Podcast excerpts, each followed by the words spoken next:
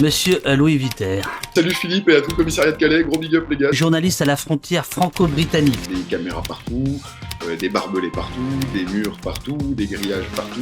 Vous êtes un globe-trotteur. Une centaine d'amendes de 135 euros pour le non-respect du confinement. Sur Calais depuis 2016. Eh toi, je t'ai mis une amende pour plaque non conforme.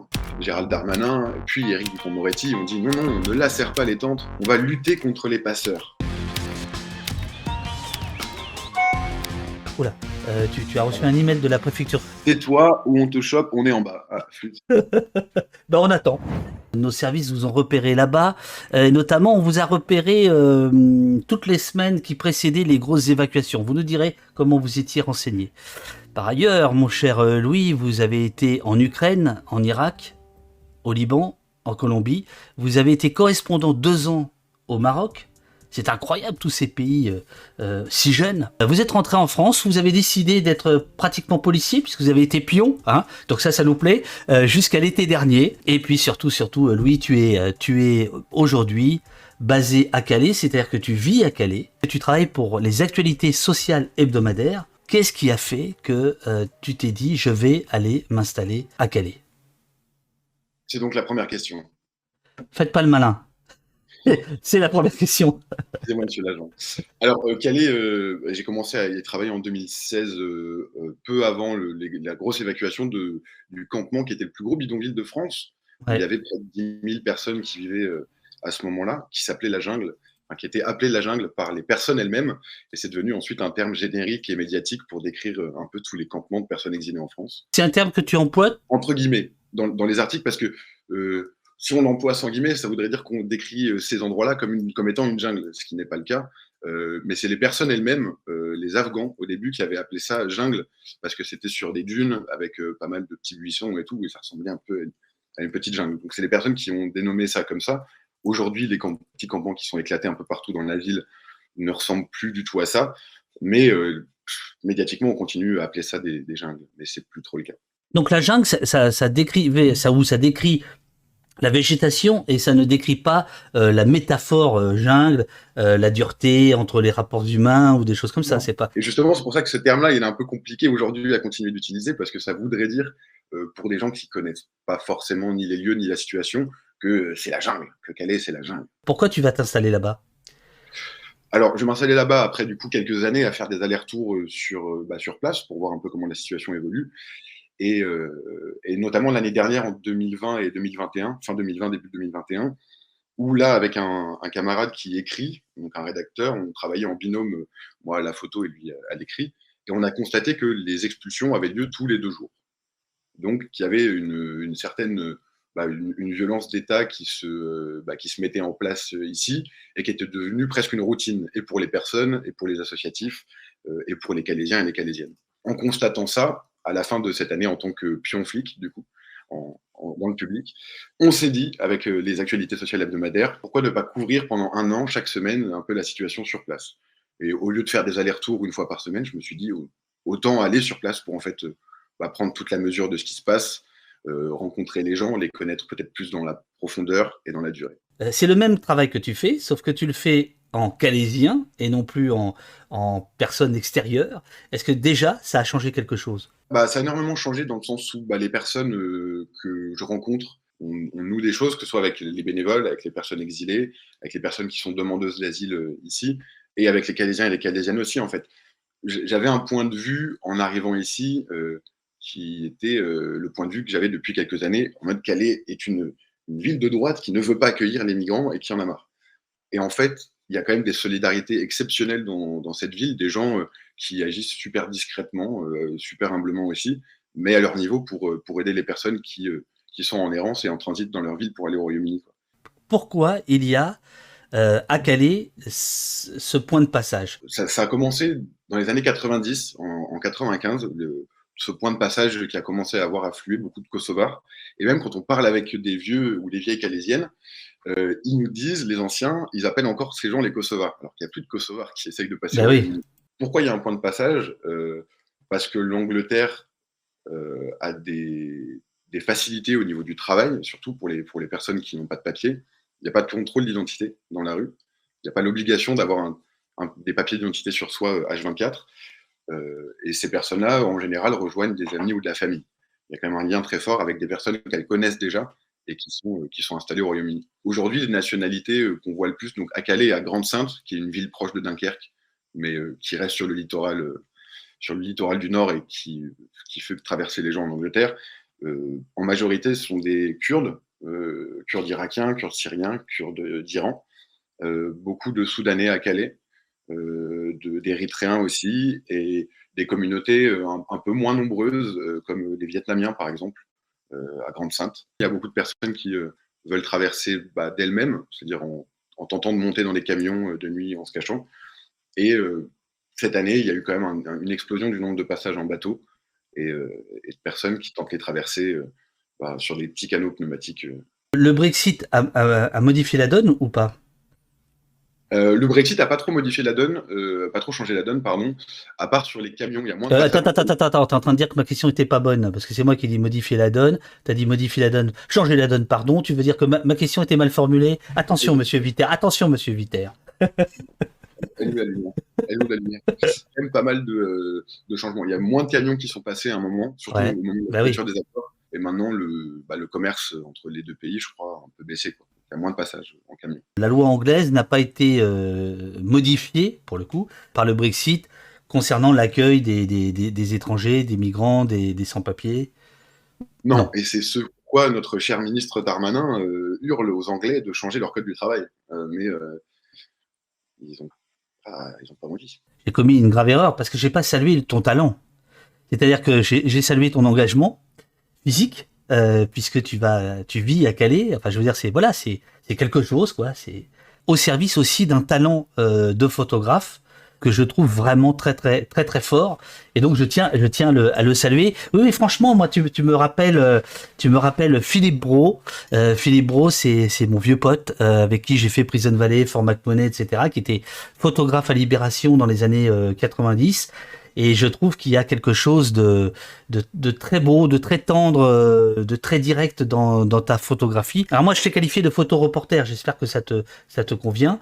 Alors, euh, cette photo, c'est euh, fin novembre, je crois, si je ne me trompe pas. J'ai plus les dates exactes en tête. sur le camp qui est appelé Old Lidl le vieux Lidl, parce qu'il y avait un Lidl qui était construit sur ce terrain vague avant, mais qui n'existe plus. Les expulsions, faut savoir qu'à Calais, elles ont lieu tous les deux jours, toutes les 48 heures en ce moment. Il y a neuf vannes de gendarmerie mobile ou de CRS qui arrivent, qui euh, confisquent les tentes euh, avec les sociétés de nettoyage qui les accompagnent, et ensuite qui se barrent. Et ce matin-là, beaucoup d'associatifs, d'associatives de Calaisiens euh, solidaires, etc., se sont dit bon, on va organiser un petit déj, mais pour essayer de bloquer cette expulsion. C'est qu'on en a marre, ça, n'arrête pas. Tout le monde est épuisé par ça. On arrive, on prépare un petit déj, et s'ils essayent d'entrer dans le campement, on fait une ligne comme ça. Et ce jour-là, euh, ça a poussé. Euh, les, gendarmes ont commencé à pousser avec leurs boucliers. Il y a du gros renfort de CRS qui est arrivé euh, dans les 20 minutes qui ont suivi. tout ça pour finir à une centaine, je crois, de, forces de l'ordre contre une cinquantaine tout au plus de, de bénévoles et d'exilés. Et ils ont fini par faire demi-tour. Donc ce jour-là, ça a été une petite réussite. Tout le monde était très content de voir que la solidarité peut empêcher bah, des personnes de se voir confisquer à 9h du matin leur tente euh, et, le peu d'affaires qu'elles ont. Et le lendemain, par contre, ils sont revenus et là, pour le coup, euh, ils ont pu euh, tout, reprendre. Comment tu es au courant? Comment tu sais que ça va se passer ce jour-là, qu'il faut être à cet endroit-là? Alors sur les opérations policières, en fait, c'est la routine. C'est ça qui est terrible, c'est qu'on sait que ça a lieu tous les deux jours. Il n'y a, pas de secret en fait. Au début, c'est du bouche à oreille. Quand tu arrives avec tes journalistes, c'est que tu comprends pas trop la situation. Euh, tu rencontres des, gens, des associatifs, tu leur demandes comment ça peut se passer comme ça, etc. Et euh, bah, à force de vivre sur place, bah, tu te rends compte que bah, c'est vraiment tous les deux jours. Donc tu as juste à te pointer à l'intérieur et attendre de te faire sortir par les forces de l'ordre en général. Euh, même quand tu es journaliste et que tu essayes de couvrir ces expulsions de l'intérieur. Les photos de Louis sont magnifiques et accessibles. Allez sur son site, mangez-en. Euh, ça rend plus beau votre appartement. Et euh, Sentier Battant, lui, carrément, il fait le VRP et il a bien raison. Bah voilà, on peut acheter tes photos, on peut commander des tirages euh, que, que tu expédies. voilà, c'est une façon de, de te soutenir. Nat Lagitane te demande que vous disent les migrants sur leur parcours qui pourraient échapper à votre objectif. Il y a plein de choses en fait que la photo que les photos racontent pas, euh, racontent pas seules. C'est aussi pour ça que euh, bah là, le magazine des actualités sociales hebdomadaires, cette année, on écrit et on essaye de raconter ça aussi par l'écrit et par la photo pour, être, euh, pour essayer d'être les plus complets possible. Ce que ça, ce que ça raconte pas forcément, c'est bah, les conditions de vie. Enfin, là, on voit, on est, on est fin novembre, il fait encore bon, mais là, on est en hiver, il fait moins 3, moins 4 degrés. On ressent pas le froid sur les, sur les photos. On ne sent pas l'odeur de la fumée du bois qui, qui, brûle pour se chauffer ou pour faire cuire sa, gamelle. Il y, a plein de choses qu'on ne voit pas, en fait, et que les bénévoles racontent aussi, que les personnes exilées racontent de, bah, de ces campements, de cette tranche de vie, de cette attente qui est ultra terrible. Parce qu'une photo, c'est un trentième de seconde au plus bas. Sinon, c'est un six centième de seconde. Mais l'attente, quand ça fait six mois que tu es à Calais pour euh, tenter la traversée, euh, elle est difficilement constatable sur, sur une seule image. Est-ce que tu as des migrants euh, qui refusent, pour le dire autrement, qui refusent d'être photographiés de peur d'être repérés ou je ne sais quoi par rapport à, à leur exil? Il y a très souvent une appréhension de l'appareil photo. Il y a quelque chose que je constate, c'est que les personnes, au début de leur parcours migratoire, on place parfois beaucoup d'espoir dans, la presse, dans les journalistes. C'est-à-dire que en, Irak, quand on rencontrait des personnes yézidis qui étaient dans les camps de réfugiés euh, là-bas, avant de partir, ils ont envie de parler de leur situation, ils, racontent, ils se racontent, euh, ils, témoignent. Mais en fait, quand on est dans les 33 derniers kilomètres qui va les rapprocher de l'Angleterre, euh, bah, des journalistes, ils en ont déjà vu. En Grèce, en Italie, en, Libye, ils ont, ils ont déjà parlé de leur parcours, de leur situation. Est-ce qu'il y a eu des changements? En général, non. Il n'y a pas eu forcément d'impact. Donc il y a une lassitude aussi là-dessus. Et après, c'est vrai qu'il y a des risques. On sait que le Royaume-Uni aujourd'hui commence à faire appel à la reconnaissance faciale pour savoir si les personnes étaient en France avant, si elles ont traversé par camion ou par bateau.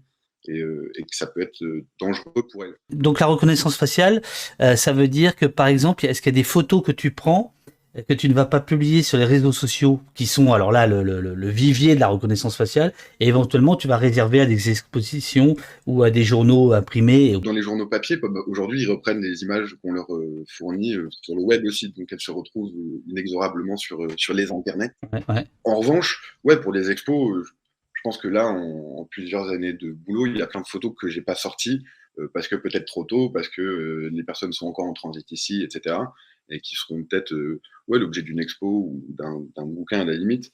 Mais sur les lieux de vie en général, euh, le consentement des personnes importe vachement. Là, je faisais un reportage hier sur euh, l'accès aux soins, par exemple, des personnes exilées, donc je suivais la Croix-Rouge. Et là, il y avait vraiment un truc d'explication, parce que c'est un moment un peu intime, c'est une consultation médicale, etc. Donc il y avait vraiment, ok, si ça, si ça te dérange, tu vois, je fais pas de photos, et si tu veux, je peux être de, tu peux être de dos et tout. Mais une fois qu'une personne dit non, c'est non, et puis basta tranquille. Vu que Calais est un peu un centre d'attention médiatique de temps en temps, il y a un retour des bénévoles et des personnes exilées sur le non-respect par des journalistes de cette question-là, de, l'accord des personnes, par exemple. Donc c'est arrivé avec la caméra allumée, avec la lumière, euh, sur un lieu de vie où les personnes se réveillent, il est 9h du mat, elles se lavent les dents, elles n'ont pas forcément envie d'être filmées à ce moment-là. Magnifique. On est où? Qu'est-ce qui se passe? Pourquoi ce monsieur brandit euh, ce drapeau? Alors, 16 octobre 2016, euh, on est dans, ce qu'on appelait du coup la jungle de Calais, dans cet énorme bidonville qui est juste euh, derrière l'homme au drapeau, euh, enfin pas au niveau du pont, mais derrière lui, dans son dos. Et ce jour-là, il y avait une manifestation qui voulait aller au centre-ville, en fait, une manifestation de personnes exilées pour demander bah, le respect de leurs droits, l'ouverture d'une route sûre vers le Royaume-Uni, etc. Et la préfecture a interdit, interdit à cette manif de sortir du campement. Il y avait vraiment une vous ne passerez pas. Et donc un nombre incommensurable de forces de l'ordre. Et voilà, du coup, des affrontements qui éclatent. Et cette personne qui a un drapeau anglais et qui, euh, fait face au CRS là sur cette photo. Tu photographies des gens euh, qui sont en train de de bouleverser leur vie, euh, ce qui va se passer pour eux. Enfin voilà, c'est on est quand même dans le tragique, quoi. On est quand même dans le tragique. Euh, on est dans le tragique et on est surtout dans la dernière ligne droite de leur parcours pour la majorité d'entre eux. C'est euh, la, France n'est pas un but. Si tu es anglophone, t'as pas du tout, pas envie de rester en France. C'est plus plus compliqué. Si tu es euh, anglophone, tu veux aller en Angleterre. Et l'Angleterre, c'est 33 km à parcourir. 33 km de mer, certes, mais 33 km de mer. Et ce sont les plus durs kilomètres ou pas? Est-ce que c'est comme ça qu'ils t'en parlent? Non, non, non, non, non, parce que beaucoup, euh, il y a eu des mois d'errance euh, bah, au, Maroc, dans les campements du nord du Maroc, à Nador par exemple, euh, en Libye, dans, en Turquie aussi, pour les personnes qui viennent du Kurdistan par exemple ou d'Afghanistan.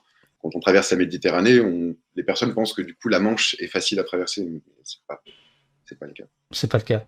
Cette photo, elle est, elle, elle est extrêmement connue parce que se passe quelque chose et on a déjà évidemment plein de questions là-dessus.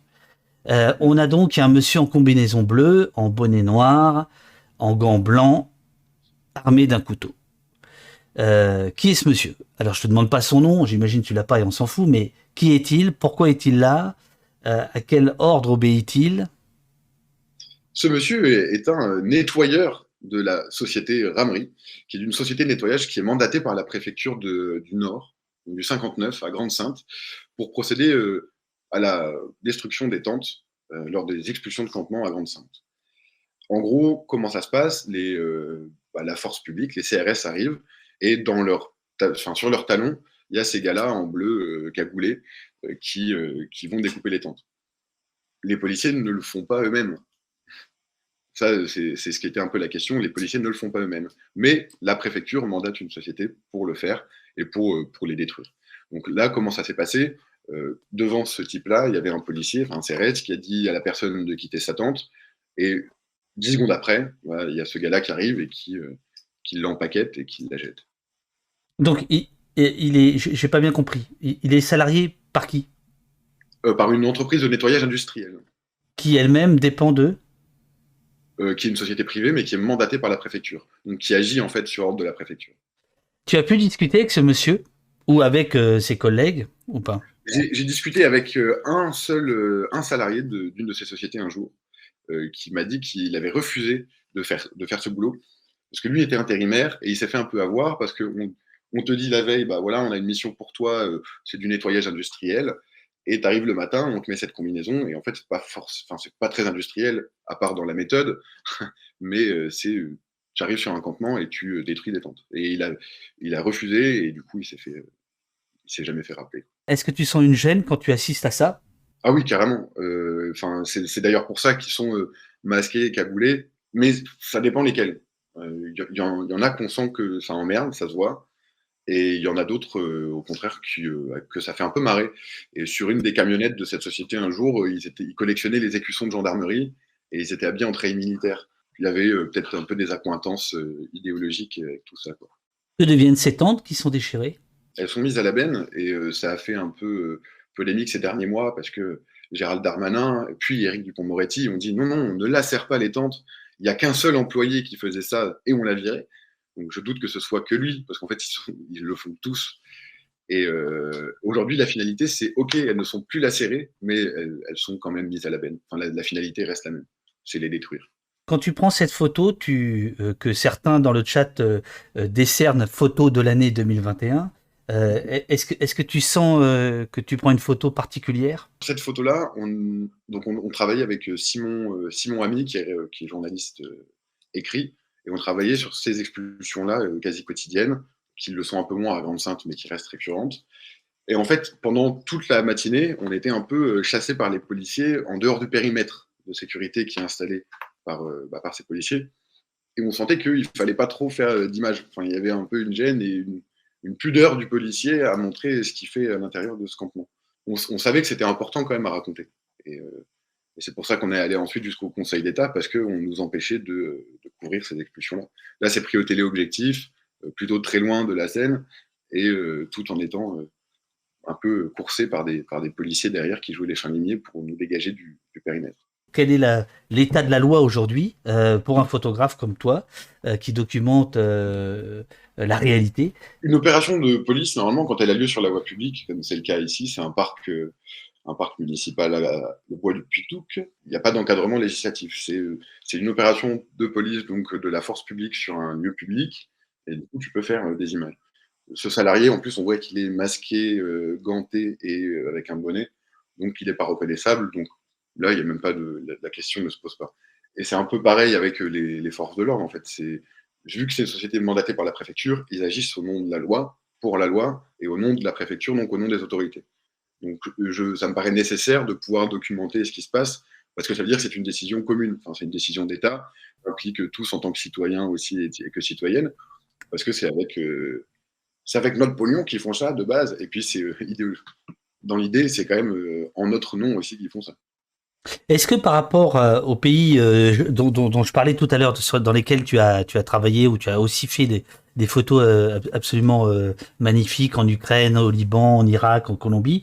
quand tu prends cette photo-là, par exemple, est-ce que tu tu, fais des comparaisons intellectuelles dans ta tête avec des moments que tu as pu connaître dans des contrées lointaines ou pas? Ce qui est un peu triste à dire, c'est que la chasse, la chasse au sans-papier, elle est, elle est un peu commune à pas mal de pays, quoi. Et en Europe, on se rend compte qu'elle est quand même commune à beaucoup, beaucoup de pays européens. Par exemple, là, leur tenue, leur combinaison, euh, leurs surchaussures et leurs gants, on voyait la même chose en, Hongrie en 2015, ou même dans la, dans la posture et dans l'habillement des policiers, euh, ça, renvoyait un message quand même très raciste. Euh, ces personnes-là arrivent de Serbie, mais comment on les accueille, c'est en étant masqués avec des FFP2 et des gants euh, et des armes et des barrières. En même, on ne sait pas ce que vous faites ici et vous n'avez rien à faire ici. C'est la même chose en fait qu'on constate sur euh, beaucoup de pays européens aujourd'hui, sur la chasse aux sans-papiers et, à l'exilé. Cette photo euh, m'a rappelé 1996. À l'époque, j'étais à Libération. J'étais à l'église Saint-Bernard. J'y dormais. Je, tenais une, chronique quotidienne avec Dominique Simoneau. le jour où les CRS défoncent la porte de l'église à coups de, à coup de hache ça va être un, truc absolument incroyable. Il, va y avoir des manifestations euh, sauvages tout de suite, le jour même, puis ensuite des, des, grands rassemblements. Cette photo-là que tu as prise, elle va agir, alors euh, elle aura peut-être moins de retentissement, mais elle va quand même agir comme un révélateur de la même manière que la hache avait agi, c'est-à-dire que tout d'un coup, il y a une euh, traduction physique d'un harcèlement assez peu visible en réalité il y a une permanence, il y a le côté routinier que je disais tout à l'heure, comme enfin, c'est quotidien, et, euh, et, même ça a tendance à s'aggraver, à s'aggraver pardon, bah, ça s'aggrave à la veille d'une, période euh, électorale qui, s'avère déjà super tendue. C'est un peu la surenchère. Et là, de, à Calais, on voit depuis août, et depuis euh, que tout le monde a un peu le, sentiment de oulala, la présidentielle approche, ben, un défilé d'armanesque dans le coin, euh, une accentuation de la répression, des violences, euh, pas des violences policières, et de ce harcèlement-là. Je trouve que ce harcèlement-là, donc qu'il soit euh, par les préfectures et le harcèlement policier, c'est un, peu le parent pauvre des violences policières quand on se concentre là-dessus en, France. On a tendance à sous-estimer en fait les violences policières contre les personnes exilées. C'est-à-dire qu'elles ont très peu de possibilités de se retourner, que ce soit au niveau de l'IGPN, de la justice, de porter plainte bien qu'il y ait des associations exceptionnelles ici, euh, comme la cabane juridique ou Human Rights Observers, qui font de l'accès au droit et qui disent aux personnes euh, si les policiers ils sont arrivés hier soir, qui t'ont cassé la gueule et qu'ils ont éteint ton feu et qu'ils ont, gazé de ta nourriture, ce n'est pas normal. Même si tu n'as pas de papier, tu as le droit de te pointer dans un commissariat et dire je veux porter plainte. Et on sera là pour t'aider, etc., etc. C'est vrai aussi des violences en prison, c'est bon, voilà. Mais euh, d'une certaine manière, voilà, il y a des gens comme toi pour documenter. Peu à peu, ça sort quand même. Photo de cinéma quasiment. On a, on a l'impression d'un plateau, d'un plateau télé, c'est-à-dire c'est une orchestration, c'est une mise en scène de ce que je pourrais appeler la, la, la répression joyeuse. Hein. On est quelques, euh, malheureusement et tragiquement, quelques semaines avant le naufrage qui avait mourir 27 personnes au large de Calais. Le nombre des traversées en bateau a explosé en 2021. Il y a eu 8000 traversées. Euh, victorieuse en 2020, il y en a eu 28 000 en 2021. Euh, Gérald Darmanin, du coup, mobilise un peu tout le monde et dit euh, Je viens en visite, ça s'est décidé vraiment deux jours avant, je viens en visite dans le Nord et dans le Pas-de-Calais pour montrer que, aux Anglais surtout, pour montrer aux Anglais que je fais quelque chose et que j'ai besoin de leur oseille. Parce qu'il y a 62 millions 7 qu'on attend d'Angleterre et qui n'arrivent pas toujours, je crois. Et du coup, il vient ah oui, donc, ah oui, oui, ah, ça, attends, attends, ça m'intéresse, ça. Ah, je n'avais pas percuté. Donc, il y a aussi une question euh, financière. Donnez-nous du pognon euh, pour qu'on vous aide à, ne pas recevoir de migrants, c'est ça? Bah ouais. Et en fait, depuis 2006, en 2006, Nicolas Sarkozy a fait, signer à la France les accords du Touquet qui déplacent la frontière britannique à Calais. Donc en fait, la, mer est toujours coupée en deux. Il y a toujours euh, les eaux territoriales françaises et britanniques, mais la frontière terrestre est située à Calais. Donc la France est payée euh, en grande partie par la Grande-Bretagne pour gérer sa frontière extérieure et sa frontière euh, terrestre. Donc là, Gérard Darmanin vient montrer, regardez, on, agit. du coup, qu'est-ce qu'il ce qu'il fait? Il vient en visite aux policiers du Pas-de-Calais pour les assurer de tout son soutien. Et eux, pour les caméras et les appareils photo, ont placé des Zodiacs qu'ils ont confisqués juste devant, des gilets de sauvetage, des bidons d'essence et des pagaies, dans une mise en scène qui est un peu du théâtre, mais super morbide quand même Il arrive, il serre les pinces des élus, euh, euh, des, personnes qui l'entourent, des officiels, et ensuite, ils, les présentaient vraiment à cette table aussi où il y a leur armement, en fait, où la table qui est dressée, il y a leur armement, et ce qu'il y a dans le fond, enfin, par terre, c'est les choses confisquées. Et là, il prend un air grave, il discute un peu. Nous, la presse, on a à peu près une minute trente, deux minutes pour faire des images. Et ensuite, on nous demande d'avancer parce que là, il va s'entretenir avec des policiers et ces entretiens-là sont confidentiels. Donc effectivement, on reconnaît euh, Frédéric Vaux, le, directeur général de la police nationale. Euh, les, casquettes euh, à, Palme, bon, c'est de l'aéropage préfectoral. et il y a ce, lampadaire magnifique. Qui a apporté ce, qui a ce projecteur là alors, les autorités, parce qu'en fait, il est arrivé avec une heure et quelques de retard, et du coup, il faisait nuit au moment de sa conférence de presse, et ils n'avaient pas trop de lumière pour éclairer. Et on entendait les phoques au loin, parce qu'on est vraiment sur la plage. Là. Quels sont tes rapports avec les forces de l'ordre en tant que photographe? Alors, d'une manière générale, c'est assez compliqué. Euh, ça dépend vraiment des jours et des personnes. C'est-à-dire qu'il y a un turnover assez, euh, assez gros à Calais en, termes de CRS, par exemple. Et quand les CRS arrivent pour la première fois ici, en général, ils sont euh, sympas. C'est-à-dire, avec les, avec les bénévoles, c'est ce rapport-là aussi que j'observe, c'est ils vont tenter de comprendre, mais attendez, qu'est-ce qui se passe, etc. Euh, en début d'année, la mairie avait installé, enfin la préfecture avait installé des rochers pour empêcher à une asso de venir distribuer de l'eau. Un jour, pas mal de bénévoles sont venus et ont commencé à tirer les rochers pour pouvoir repasser. De là, euh, une compagnie de CRS arrive, euh, qui venait d'arriver dans le coin, leur chef en descend, et ils tentent vraiment de comprendre la situation. Ils demandent à, une bénévole Ah, mais attendez, avant votre cuve, elle était là, puis vous pouvez plus la remplir. Bon, bah, allez-y, faites-le et faites attention à vous, et il s'est barré. Sauf que après, la préfecture a été rappelée dix minutes après, et ils sont revenus pour demander d'arrêter. Quand les CRS arrivent, ils savent pas ce qui se passe ici. Et euh, au fur et à mesure des jours et des semaines, bah, ils deviennent de plus en plus tendus. Euh, et c'est de plus en plus compliqué de, bosser. Sur les évacuations, enfin sur les expulsions de campement par exemple, c'est devenu impossible de faire des images. On est sorti en permanence de ces expulsions-là. Eux disent qu'il y a un périmètre qu'on doit respecter et vous ne pouvez pas être dans le périmètre. Donc c'est-à-dire qu'ils vous mettent euh, hors du champ de l'action. 300, mètres plus loin, et du coup, toi, en tant que journaliste, tu peux pas parler aux personnes, tu peux pas constater ce qui est fait. Euh, ça complique quand même vachement un travail d'information sur, euh, sur une opération de la force publique. C'est les CRS hein, qui sont euh, en fonction là-bas. Il n'y a pas de gendarmes mobiles, hein, si? Si, là, à Calais, ces derniers mois, c'était surtout des gendarmes mobiles, par exemple. Euh, et là, depuis le 1er janvier, c'est surtout des CRS. Voilà. Et alors, les CRS, c'est des, compagnies qui viennent, euh, sauf erreur de ma part, euh, pour 15 jours, 3 semaines, puis ça tourne. Est-ce qu'il y a des compagnies dont vous dites les rapports vont être plus compliqués avec elles ou plus simples avec d'autres? Ou est-ce que c'est une machine et quelle que soit la compagnie, quel que soit le commandant, c'est les mêmes problèmes? Ou est-ce qu'il y a des, des distinguos? Non, non, c'est vraiment la même machine à chaque fois, parce que lors de ces expulsions-là, les CRS suivent à chaque fois la voiture euh, de la commissaire ou du commissaire divisionnaire de Calais. Ces expulsions, elles sont toujours placées sous euh, réquisition, soit réquisition du procureur, soit euh, des enquêtes en flagrance qui sont faites par les policiers, mais c'est toujours le commissaire ou la commissaire de Calais qui est en tête de ces expulsions. Donc en général, nous, que ce soit les journalistes ou les bénévoles, on les connaît et ils nous connaissent aussi quand on travaille ici. Et c'est les premiers à aller nous chercher à l'intérieur du campement en mode bon, allez, ça suffit, tu dégages. Et avec le commissariat, est-ce que tu as des, des rapports sans rentrer euh, dans la. Euh, on doit toujours protéger ses sources, hein, je te le rappelle. Hein, ne, ne, ne, balance pas, ne balance pas. sous prétexte que c'est sympathique d'être au poste. Comment? J'ai dit salut Philippe et à tout le commissariat de Calais, gros big up les gars si vous me regardez. Non, non, j'ai pas du tout de, pas du tout de contact avec eux à l'intérieur malheureusement. Tu as cherché à en avoir ou pas? J'ai cherché à en avoir euh, avec les voies officielles. J'ai envoyé euh, des, courriers au ministère de l'Intérieur, puis euh, à la, préfecture et à la sous-préfecture, parce que, parce que curiosité journalistique d'essayer de comprendre un peu. Parce que les CRS qui passent ici connaissent pas la ville, sa situation et tout. La création des, ce qu'on appelle les forces mobiles, c'est fait exactement pour ça.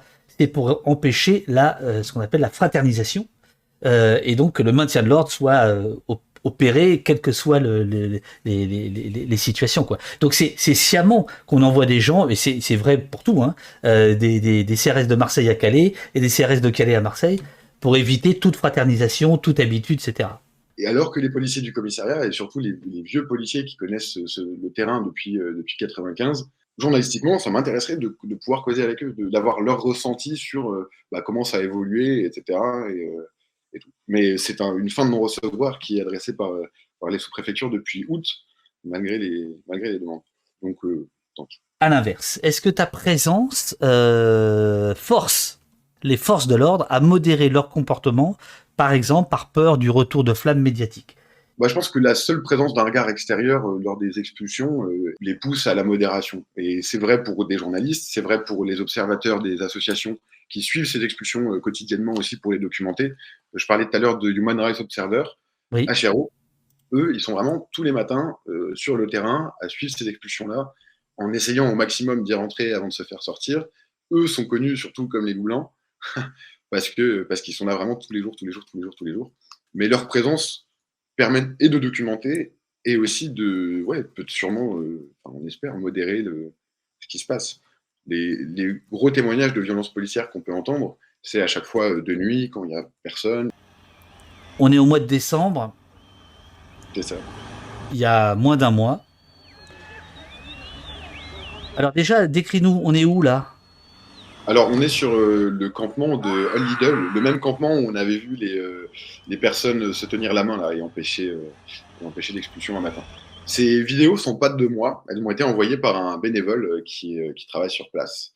Le matin même en me disant Mec, il se passe un truc incroyable, parce que c'est quand même un peu lunaire de voir quatre, euh, quatre gugus de Visipirate venir taper un drift sur un terrain vague qui n'est pas un terrain vague, mais un lieu de vie pour, 400 euh, personnes. À la fin, euh, donc, le, le 4x4 de la, de, la, de la police s'embourbe. Ton informateur va t'envoyer régulièrement des, des, photos et tu vas les publier pratiquement en, C'est ça, en live, de la journée je lui ai envoyé des messages, je lui ai demandé alors comment ça se passe. Il me dit bah, les gars sont arrivés pour essayer de tirer la voiture. Euh. C'est des militaires de Vigipirate et à la base, ils ne voulaient pas appeler leur hiérarchie pour les sortir de là parce qu'ils sentaient que ça commençait à être pas très, euh, pas très glorieux pour eux. Donc euh, les gars ont commencé, enfin les, habitants du campement ont commencé à essayer de tirer la voiture, mais impossible. Du coup, ils ont quand même dû faire appel à un gros camion pour, pour tirer le véhicule de là. Quoi. Euh, immédiatement, euh, je crois que c'est le ministère de la, de la Défense qui, euh, qui dit que ça va pas du tout, que ces, ces gens-là vont passer au conseil de, enfin vont, vont avoir des problèmes disciplinaires. Est-ce que tu as suivi cette histoire? Est-ce que tu sais où ça en est? Est-ce que tu sais si ces annonces ont été suivies des faits ou pas? Le, lendemain, je crois qu'ils ont été renvoyés à Dijon dans leurs casernes respectives.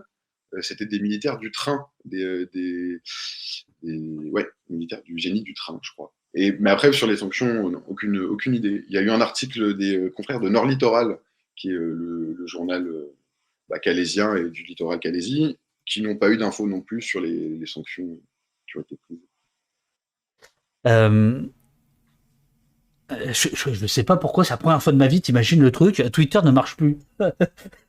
c'est pour ça que je suis perturbé parce que j'arrive pas à, recharger la vidéo puisqu'à un moment donné on voit euh, donc ce véhicule qui s'embourbe, euh, il peut pas sortir, etc. Et, puis tu montres euh, des photos que donc on t'envoie de, de migrants qui vont extraire, enfin qui vont aider les policiers, à enfin les militaires, à se sortir de ce bourbier.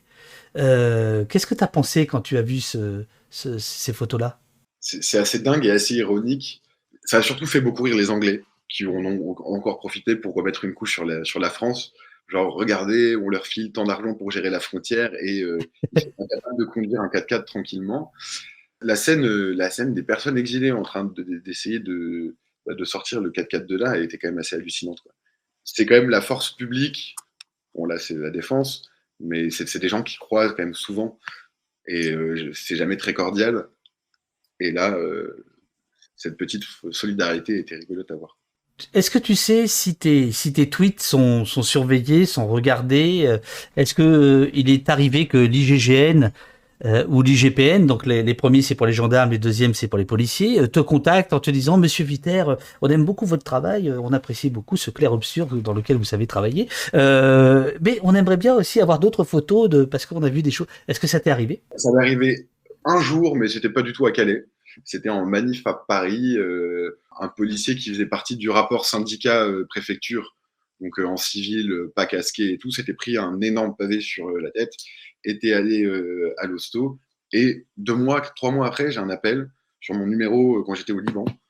Oui, bonjour monsieur, je suis le policier que vous avez pris en photo blessé à ce moment-là. je vais être très honnête avec vous, j'ai perdu 60% de la vue, 40% de mes capacités cognitives, etc. Il était curieux déjà, donc c'était assez bien. Il me dit, parce qu'elle était passée au JT de France 2, il me dit, et ça, ça vaut combien Une photo comme ça? Je fais pas le JT, il la prend à 100 balles, je fais, ah, c'est pas cher quand même. Et à tout hasard, est-ce que vous auriez les photos du contre-champ? J'ai fait, ah, là, ça va être ah. compliqué déontologiquement, je peux pas, quoi. Et il fait, ah, je comprends, je comprends, bonne journée. Enfin, c'était assez lunaire comme appel. Mais euh, c'est la seule fois où c'est arrivé, et bien sûr que ça a été un, refus, quoi. Je lui ai juste envoyé par mail la photo de lui à terre euh, en train de pisser le sang, quoi. tout ce que je pouvais faire. Mais euh, c'est tout. Et sur le, ton travail euh, sur Twitter, qui, a une, véritable résonance, est-ce que tu as une appréciation particulière de ça ou pas? Est-ce que tu t'en rends compte? Est-ce que tu t'en moques? Est-ce que tu dis moi je fais mon boulot et je, je reste naturel? Parce que par ailleurs il y a bon voilà c'est ton compte perso donc parfois il y, a, tes délires puis de temps en temps il y a y a leur délire voilà mais c'est pas du tout la même tonalité. Est-ce que tu fais gaffe à ça ou pas? Bah, non, je trouve que juste c'est un outil très très très chouette quand des médias, entre guillemets, traditionnels euh, ne veulent pas de tes reportages et t'as beau leur proposer de temps en temps, et eh ben, c'est un moyen de quand même diffuser l'information et, euh, diffuser son boulot. Mais surtout l'information euh, gratuitement et sur Calais, je trouve que ça a une résonance assez particulière. C'est-à-dire que, c'est des personnes avec qui maintenant on cause pas mal et qui te disent, moi je pensais que depuis 2016 et l'évacuation du Grand Bidonville, il n'y a plus rien. De constater que les expulsions ont lieu tous les deux jours, etc de le voir dans leur fil euh, Twitter tous les deux jours, je trouve que c'est super utile. Quoi. Enfin, par exemple, la photo de la euh, découpée, c'était sur Twitter. On avait proposé à certains médias, on n'avait pas eu de retour, alors qu'on trouvait ça quand même assez euh, choquant, la destruction des effets personnels des personnes. Tu m'avais envoyé un DM en me disant mais je comprends pas, euh, personne n'en parle et, été parti dans un dans un grand euh, élan euh, romantique en disant mais qu'est-ce qu'on foutait les médias? Merde, il y a un mec qui bosse. La photo du coup avait tourné pas mal sur Twitter et finalement bah, dix jours après un papier dans Libé, une petite un petit quart de page dans le Canard enchaîné avec la photo et, et les échos de la préfecture du 59. Enfin c'est dingue qu'il faille en passer par un réseau euh, gratuit et des GAFA et tout ça pour faire de l'info, alors que on, essaye d'en faire sur le, sur le terrain. Quoi. Tu penses que c'est euh, dû au sujet ou est-ce que tu penses que c'est aussi dû à la nature de ton travail, c'est-à-dire, c'est-à-dire le photojournalisme qui a euh, perdu année après année de, de, de, sa force pour tout un tas de raisons? Bah, Il y, a, y, a les deux. Je pense que dans la, dans, que ce soit dans les médias locaux comme La Voix du Nord, Nord Littoral, ou dans les médias nationaux, il y a une, lassitude sur, euh, sur le sujet de l'exil, euh, des frontières, euh, qui est un peu une lassitude qui est un peu malheureuse. dans la presse locale, ça s'explique parce que les habitants et les gens d'ici ne veulent plus en entendre parler. Et au niveau national, un peu pareil, c'est que on nous rabâche toujours les mêmes choses, etc. Il y a à chaque fois qu'un intérêt médiatique quand il y a des drames. Et ça s'arrête là. Et c'est un peu dommage parce qu'en fait, cette routine, elle est tout autant descriptible que, que l'exceptionnel. Enfin, c'est pas normal ce qui se passe. Euh, il y a ça, et puis bon, l'état du photojournalisme, oui, fait que euh, c'est compliqué de travailler avec des rédactions qui euh, payent en temps et en heure et qui mettent de l'intérêt dans, dans les boulots photos. Mais il y en a. Il y a des rédactions qui mettent super en valeur les photographies, qui respectent les photographes. C'est très bien. Pauline Talpin, que je salue, qui est un, policier, qui est arrivé il y a quelques jours au poste et qui, de mémoire, travaille dans le euh, sécurité publique, je découvre sa question, mais je la pose directement, voilà, en la découvrant. C'est fascinant, le biais cognitif des journalistes, entre guillemets, de gauche. Quand parlez-vous des violences commises par les migrants à l'encontre des chauffeurs routiers et de la population du Calaisie ça relève du fait divers. Euh, ça arrive, ça arrive qu'on en parle. dernièrement, il y a un, chauffeur qui a été, euh, qui a été agressé parce que les personnes essayaient de monter dans son camion je pense que cette, violence-là, et en fait, ce qui est passionnant, c'est d'en parler avec aussi les Calaisiens et les Calaisiennes. Quand tu sors à Calais, tu peux être autant agressé par euh, un, Calais, Calaisien euh, du cru ou par une personne euh, qui vient du sud de la France ou par quelqu'un qui vient d'ailleurs. Il n'y a, pas de problème particulier, surtout au centre-ville, et surtout depuis que la mairie a dégagé tous les campements en fait dehors. On, ne croise plus personne à l'intérieur de Calais. Même les, beaucoup de Calaisiens et de Calaisiennes ont l'impression qu'il ne se passe plus rien parce que les lieux de vie sont éclatés, loin des euh, commerces. On en parle en tant que journaliste de ces choses-là, mais on parle aussi de ce que la France fait. Si on maintient ces personnes dans cette précarité-là au quotidien, ça ne peut pousser qu'à des drames, que ce soit euh, mourir en, mer, que ce soit péter des plombs psychologiquement, parce que quand tu te fais confisquer ta tente par moins de degrés, que tu dors dehors et que tu manges pas ta faim, bah, tu pètes un plomb psychologiquement, ce qui se comprend. voler pour manger, etc. c'est aussi une responsabilité commune. Et je ne parle pas que de la police là, je parle de, bah, de l'État et de nous en tant que citoyens et citoyennes. Est-ce qu'il y a une évolution de la perception des Calaisiens et des Calaisiennes euh, sur cette question-là depuis des années? Bah, il, y a deux, il y a deux positions qu'on entend beaucoup qui sont super polarisées. C'est des gens euh, très racistes, très anti-migrants et les gens très solidaires qui aident beaucoup et qui s'en cachent pas. Mais au milieu de tout ça, bah, il y a une grande majorité euh, assez, assez attristée par la situation, mais qui se sent ultra impuissante. J'ai pu bosser dans un collège récemment à Calais, avec, enfin un lycée, donc avec des lycéens, on en parlait. C'est juste comment on peut aider. On ne sait pas, nous, comment aider. On, vit ça depuis qu'on est né, on est né avec ça. Euh, mais tu veux qu'on fasse quoi? Euh, Qu'on creuse nous-mêmes un tunnel pour faire traverser les gens vers l'Angleterre? Et le regard des, gens de Calais sur la police? Euh, Il reste très bienveillant. Enfin, c'est quand même une ville qui ressemble à une petite forteresse, avec des caméras partout, des barbelés partout, des murs partout, des grillages partout, et des, et des policiers partout, en fait j'ai pas les chiffres en tête, mais c'est une ville qui est quand même extrêmement surveillée et euh, quadrillée. Il y a les migrants, il y a les policiers, et puis il y a une autre force, euh, c'est la force médiatique. Comment, euh, comment en ville on perçoit les journalistes, les équipes télé qui, qui déboulent, les photographes qui arrivent, les streamers qui streament Non, c'est assez mal vécu, mais je pense que c'est partagé par l'ensemble des, Français aujourd'hui, la défiance à l'encontre des médias. Elle se comprend ici. En 2018, euh, j'étais revenu faire un reportage. À un moment, dans un café, je parlais avec une, euh, gérante de, bar. Elle était, mais c'est euh, c'est n'importe quoi. Comment ils parlent de notre ville? C'est pas la guerre ici. C'est pas c'est pas c'est pas Bagdad. On n'est pas une ville sinistrée et détruite. On est une jolie ville et tout. Il y a ceci, cela à faire. Par les personnes exilées, il y a eu après le naufrage des 27 personnes une vraie colère à l'encontre des journalistes, surtout des télévisions qui arrivaient sur les lieux de vie et qui travaillaient sans forcément demander et sans forcément prendre le temps de réellement travailler, à pousser les personnes à parler de choses très personnelles, très traumatiques souvent, etc. Et du coup, pour le, pas mal de bénévoles, il y a aussi une incompréhension du euh, toute l'année, nous on fait ce boulot d'urgence, mais quand ils débarquent, il faudrait être aux petits soins pour les journalistes et tout leur expliquer, tout leur montrer et faire limite le boulot de fixeur. Alors le boulot de fixeur, faut expliquer ce que c'est. Euh, c'est en gros euh, une équipe de télé qui arrive, voilà, moi il me faut un kurde qui, avec un œil en moins, si possible huit enfants. Je veux dire, je, évidemment, je force le trait, mais c'est à peu près ça. C'est-à-dire, le red chef a décidé qu'il fallait faire le portrait d'une famille, et il faut qu'elle soit comme ci, il faut qu'il lui soit arrivé ça, parce que ça rentre dans un truc. C'est ça.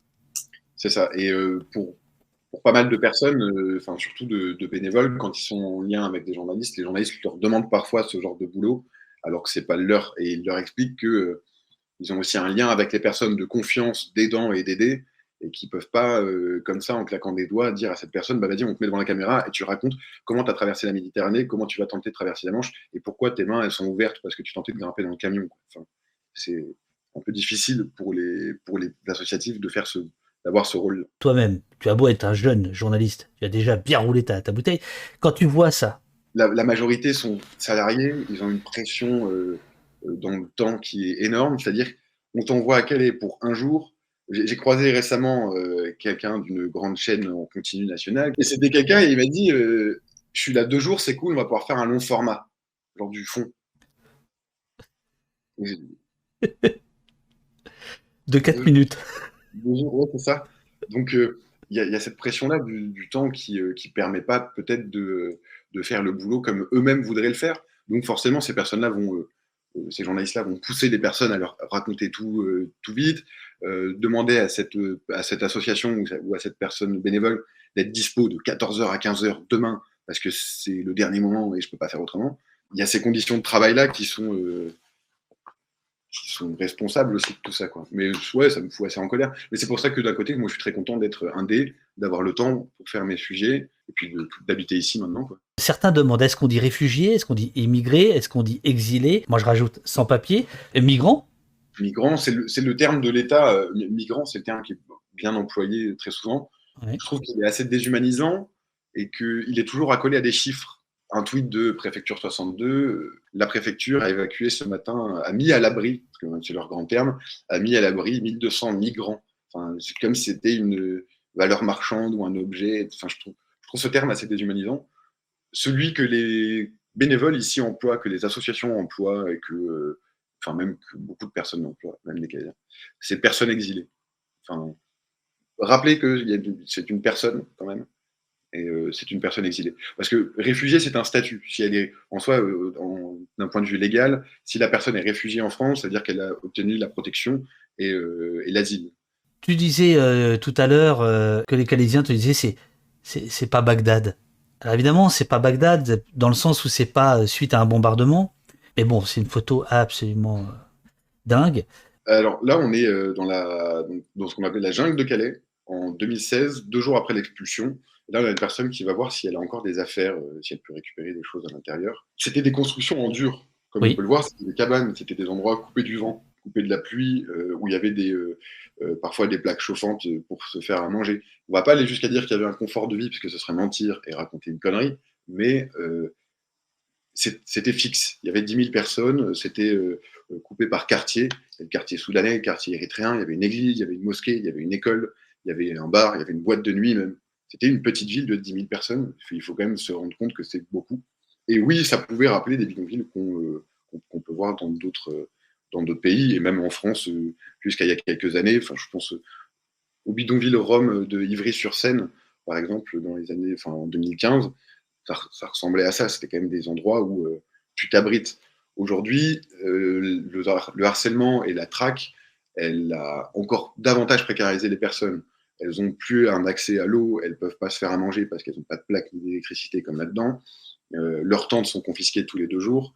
Il y a eu un basculement quand même pour faire croire et pour dire qu'à Calais, il ne se passe plus rien depuis 2016. On a évacué ce gros campement et maintenant on, condamne des personnes déjà condamnées à l'errance à encore plus d'errance, encore plus de précarité, de, de, galère en fait. La répression, selon toi, elle s'abat avant tout pour empêcher euh, ces personnes exilées de venir ou pour le reste de la population? Ou pour l'Angleterre Je pense qu'il y a les trois. Il y a une volonté de montrer aux Anglais, regardez, on fait quelque chose. C'est pour ça que euh, euh, notre ministère de l'Intérieur est venu gesticuler deux fois depuis août, quand même, euh, donc dans deux trucs très médiatiques à chaque fois, où il a convoqué des ministres de l'Intérieur des autres pays, enfin, d'autres pays européens comme la Belgique, l'Allemagne, etc. Donc il y a ce côté contenter l'Angleterre. Il y a le côté la maire de Calais qui est très proche de Gérald Darmanin, pour montrer à ses administrés que regardez, on fait quelque chose dans la ville. Et c'est vrai que la ville a un peu changé depuis 2015, depuis euh, un an, un peu plus d'un an maintenant, euh, et qui a encore été reconduit il y a quelques jours jusqu'au 8 février. Un arrêté préfectoral a été pris par la sous-préfecture du Pas-de-Calais 62 pour interdire les distributions alimentaires et de boissons dans l'ensemble des rues de la ville. C'est euh, une dinguerie. La préfecture, c'est le représentant de l'État. Hein c'est directement le représentant de l'État. Voilà. Il est nommé par le ministère de l'Intérieur. Donc ça veut dire comment ils font euh, pour manger? L'État lui-même euh, a, une, a, mandaté une association euh, pour distribuer quelques repas à, Calais, en sortie de ville, là où sont les lieux de vie maintenant, vraiment éclatés et à la sortie planqués, tout caché. Cet assaut, elle distribue à peu près 600 repas. Il y a à peu près 1500 personnes à Calais. Ça permet à l'État de dire non, mais si notre assaut mandaté ne distribue que 600 repas, on estime le nombre de personnes à 600. Point barre. Il y a tout un tas d'autres petites assauts qui, elles, ne sont pas mandatées par la préfecture et qui sont la cible de cet arrêté préfectoral parce qu'elles allaient sur les autres lieux de vie où cet assaut n'allait pas, où l'État n'allait pas, pour distribuer de la nourriture aux personnes qui en ont besoin. Euh, il y a une asso qui s'appelle Salam qui fait ça, donc qui distribue des repas chauds. Il y a une asso qui s'appelle Calais Food Collective et qui là va ramener des denrées sèches donc euh, des conserves, euh, des choses comme ça, pour permettre aux personnes de cuisiner elles-mêmes à manger à l'heure où elles veulent et à l'endroit où elles veulent. Califoot Collective, il fait de l'accès à l'eau aussi. Il y a le campement où les militaires ont été en voiture. Avant que l'arrêté préfectoral mette les deux rues qui permettent d'y accéder dans, l'interdiction de distribution de nourriture, ils ont posé des énormes rochers et creusé une tranchée de plusieurs mètres, enfin de bien 1,50 mètre de profondeur, pour empêcher aux camionnettes des associations d'accéder à cet endroit. C'est-à-dire qu'avant que la loi euh, soit du côté de l'État, avant que l'État fasse un arrêté préfectoral pour lui permettre d'interdire par la loi une distribution de nourriture, la préfecture a agi par euh, l'urbanisme pour empêcher euh, à ces assauts de venir distribuer. Donc il n'y a rien d'illégal. Eux, ils font juste un petit aménagement urbain, mais qui permet d'empêcher les assauts de venir distribuer à, manger avant que l'arrêté préfectoral soit rallongé avec les deux. Est-ce que des journaux comme Le Monde, Libération, est-ce que tu considères que euh, ils en parlent suffisamment? Bah oui, oui, carrément. Ça, euh, cette thématique-là, euh, ouais. On va prendre l'exemple de l'association Utopia 56. Pendant le confinement, enfin pendant les deux, les deux, trois confinements successifs, ils ont pris près de 100 amendes de 135 euros pour non-respect du confinement.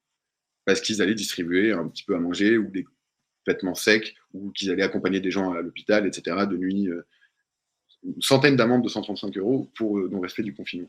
On ne peut pas reprocher euh, aux médias de s'intéresser à des choses si nous-mêmes on s'y intéresse pas. Je pense que le rôle des médias, c'est aussi d'être euh, éclaireur, c'est pas simplement d'être accompagnateur. Bien sûr. Mais je, pense et je, me permets de dire ça à toi qui. Enfin, je veux dire, tu, es le modèle même de ce que j'aime, moi. Mais je pense qu'ils éclairent. Ils, éclairent un, bout de terrain que, dont tout le monde se contrefout. C'est ça. Et si demain, euh, je pense, euh, Le Monde fait une une sur l'arrêté préfectoral euh, qui a été pris ici pour interdire la distribution de bouffe, je suis pas sûr qu'il y ait un sursaut. Peut-être le côté un peu blasé là que je prends, mais pas, non, je suis pas blasé du tout. On y croit. Blabla te demande comment arrives-tu à voir cette haine tous les jours? D'autres te demandent comment psychologiquement tu, tu, tu tiens. bah, garder des bons copains, des bonnes copines, être amoureux, garder la fête et la solidarité de temps en temps pour s'oublier et pour oublier tout ça. Et à Calais, je trouve qu'il y a quand même une force euh, où bah, tous les bénévoles sont plongés là-dedans. Ouais, et, moi, je suis que journaliste, en fait. C'est que euh, moi, mon boulot, il est simplement de, de, raconter et de donner à voir euh, ce qui se passe ici. Mais je suis pas dans l'urgence, comme des associations qui doivent prodiguer des soins, donner à manger, donner à boire, etc., sont vraiment dans une urgence. Et leur sentiment d'impuissance est parfois plus, plus rude que celui du journaliste, je pense. Natla Gitane te demande est-ce que euh, tu subis euh, des pressions en tant que témoin de cette politique? Dans le chat, d'autres euh, ont posé des questions concernant les soutiens aux personnes exilées. Est-ce qu'il y a des pressions pour, les, pour les personnes bénévoles, c'est bah, les amendes. les amendes pour leurs véhicules. C'est-à-dire que, vu qu'ils sont connus, leurs véhicules, leurs plaques d'immatriculation sont connues, c'est aller chercher la petite bête. Donc, si tu as un petit bout de pare-choc qui sort un petit peu, euh, bah, les forces de l'ordre vont mettre euh, saillance dangereux, enfin quelque chose de saillant et de dangereux, bah, bam, 90 balles. Ton rétroviseur, là, il ne fonctionne pas trop, 90 balles. Euh, il joue quand même pas mal avec ça. À un moment, bah, justement, j'étais sur une expulsion matinale avec une des assauts. Les gendarmes rentrent dans leur camionnette. Moi, je monte sur ma moto pour partir. Et là, un des gendarmes ouvre la camionnette et dit Hé, eh, toi, je t'ai mis une amende pour plaque non conforme. Et bam, il referme le truc que des trucs comme ça où tu sais pas si tu vas la recevoir l'amende ou pas la recevoir. Euh, il y, a, trois bars à Calais qui sont un peu des bars de bénévoles et de gens euh, solidaires. Donc là, pareil, des fois, euh, c'est des petites descentes pour contrôle du pass. Ça, ce qui n'arrive pas forcément dans d'autres bars, mais bon, allons-y gaiement. Et les policiers qui filment avec leur téléphone personnel les papiers d'identité des bénévoles ou les bénévoles sur le terrain, en fait, aussi. Tu as, tu as publié l'autre jour sur Twitter, tu as repris une vidéo d'un élu du Rassemblement national, il me semble. Alors, euh, Marc de Fleurion, qui est un élu Rassemblement national euh, du Pas-de-Calais, a diffusé une vidéo qui semblerait dater d'il y a plusieurs mois, où un homme brandit un pistolet semi-automatique à l'encontre de personnes exilées, en hurlant euh, Casto, je t'allume Et c'est une menace assez grave. Bah, elle a été assez commentée parce que il dit le seul moyen d'éviter ça, c'est de voter Marine, mais on sentait que dans son propos, il avait l'air de pas condamner. Euh, enfin, il, ne postait pas cette vidéo pour condamner ce qu'elle montrait. Quoi. Le Rassemblement national, les, les, les Émouriens, euh, les fachos et tout ça, euh, quel, quel, poids ils ont à Calais? Sur la vidéo, il a dit je fais, il dit moi j'appelle au vote pour Marine Le Pen pour mettre fin à cette violence et absolument à rien d'autre. Donc ils étoilent. Ah. Et il a ironisé à la fin je fais appel au vote des Calaisiens, pas des migrants, car ça ne vous aura pas échappé, ils n'ont pas le droit de vote le poids de l'extrême droite, il a été très fort en 2016-2017. Euh, il y avait un, un groupuscule, enfin une espèce d'assaut de groupe qui s'était monté qui s'appelait Sauvons Calais et qui, euh, qui était un peu un, conglomérat de l'extrême droite euh, du Nord et parisienne. Il y avait le général Picmal, qu'on a revu ensuite pas mal dans beaucoup d'événements d'extrême droite, qui a commencé à vouloir prendre la tête de cet assaut et dire Sauvons Calais. Et voilà, il y avait eu une manif d'extrême, enfin, manif de, de fachos à la gare, et il s'était fait interpeller à ce moment-là. Et tous les gens de Sauvons Calais étaient là, sauvons le général, il est persécuté parce qu'il est général. Casse-toi La tête de ma mère, casse-toi, je t'allume Casse-toi, je t'allume Casse-toi Incroyable vidéo. Il y a des violences qui parfois sont, qui sont commises par des groupuscules d'extrême droite ou par des individus d'extrême droite euh, dans le coin, sur des personnes exilées. Il y a quelques années, c'était des tirs de plomb ou de chevrotines de nuit sur les, sur les campements. Tu dirais que l'extrême droite pourrait plus instrumentaliser euh, ce qui se passe, qu'elle ne le fait ou elle est déjà au taquet? Ah, elle est déjà au taquet. La tactique de l'extrême droite, et c'est ça avec tout, c'est euh, l'instrumentalisation du fait divers. À Calais, à Calais c'est du pain béni. La France préside l'Union européenne pour six mois. Euh, est-ce que tu attends quelque chose par rapport à Calais? On a eu un superbe avion de Frontex qui est arrivé il y a quelques semaines, après une réunion des ministres européens de l'Intérieur qui avait lieu à Calais, à la mairie de Calais. Euh, et ça a été la, la, grosse annonce. Et du coup, il y a un avion norvégien, je crois, qui survole Calais tous les jours et qui prend des photos de la mer et des campements depuis le ciel. C'est Yann Arthus Bertrand peut-être dedans, je sais pas. Euh, pour, Oh, ça c'est eh, ça c'est de l'humour de photographe ça c'est la Terre vue du ciel par Frontex, quoi. Cet avion-là, euh, il coûte un pognon de dingue et euh, il a une utilité, je pense, toute, euh, toute relative sur le terrain. Là, au niveau européen, ce que Darmanin avait annoncé, que les autres ministres avaient annoncé, c'est on va lutter contre les passeurs. C'est traiter la conséquence, c'est pas le problème en fait. Il n'y a pas des gens à Calais parce qu'il y a des passeurs. Il y, y a, des passeurs parce qu'il y a des gens. C'est la traite d'êtres humains, bien sûr que les passeurs sont des, sont des incroyables salopards qui font entre 3 et 6 000 euros sur, euh, sur un passage d'une personne en bateau. La cause, elle est, euh, on devrait pouvoir la prendre en charge au niveau européen, ce qui n'est pas fait. Les passeurs, on peut documenter? Très difficilement, très très difficilement. Un ami documentariste est dessus. C'est super difficile parce que c'est très hiérarchique en fait. Quand l'État annonce l'arrestation de passeurs à Calais en général, ou à Grande-Sainte, c'est les petites mains. C'est des personnes exilées elles-mêmes qui n'ont pas la totalité du pognon pour payer un passage en bateau et qui, du coup, sont euh, mises au service de N plus 1 pour récolter l'argent, par exemple, sur le commandement, qui vont filer à N plus 1, qui va le filer à N plus 1 et qui arrivent dans la poche, en général, de réseaux euh, établis soit en France, soit en Angleterre, euh, soit dans les pays de départ. Oula, tu, tu, as reçu un email de la préfecture. Tais-toi ou on te chope, on est en bas. Ah, ben on attend. Sur Inter, il me semble, en radio euh, en Irak qui a remonté un réseau de passeurs, mais sur la, facilité déconcertante avec laquelle c'est fait en fait.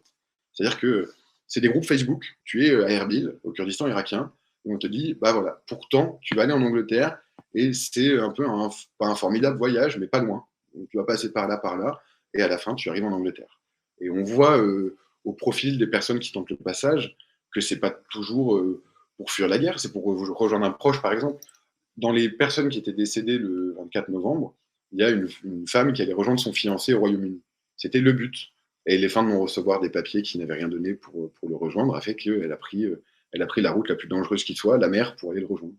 Parce que les États n'arrivent pas à se mettre d'accord sur des routes sûres et légales. Ce, naufrage, il faut, il faut rappeler en, rapidement, sauf erreur de ma part, les autorités françaises ont dit c'est pas à nous d'intervenir, les, Anglais, les autorités anglaises ont dit c'est pas à nous d'intervenir, personne n'est intervenu, et donc il y a eu euh, combien de morts?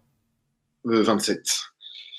Euh, 27, et il y a une plainte euh, d'association contre l'État français et contre l'État anglais pour faire toute la lumière en fait sur les responsabilités. Parce que les témoignages des personnes rescapées, c'est vraiment, on a appelé les secours d'un côté, ils nous ont dit vous êtes dans les eaux anglaises, et de l'autre côté, vous êtes dans les eaux françaises. Et du coup, et du coup, personne n'est intervenu. C'est les pêcheurs, comme souvent, qui ont, découvert le drame euh, vers 14h. Le Calais à pile, c'est pour les assos qui euh, sont plus financés euh, actuellement. Merci beaucoup, Louis. tu, pars sur le terrain aujourd'hui ou, Ouais, là j'ai rejoint, rejoint une asso qui s'appelle Project Play et qui amène des jeux pour les enfants sur des, sur des campements pour essayer de les divertir un peu dans tout ce, dans tout ce merdier. Et du coup, là, je fais un papier sur la protection des mineurs et la prise en charge des, enfants et des mineurs euh, ici à Calais sur les lieux de vie. Bravo, bravo Louis, super, super. De te recevoir, euh, Louis, c'était chouette. Voilà. Eh ben, top, avec grand plaisir. Je te le dis. J'espère, ne plus avoir de boulot à Calais dans deux semaines. ce serait cool que tout ça s'arrête. À très bientôt. À très bientôt. À plus.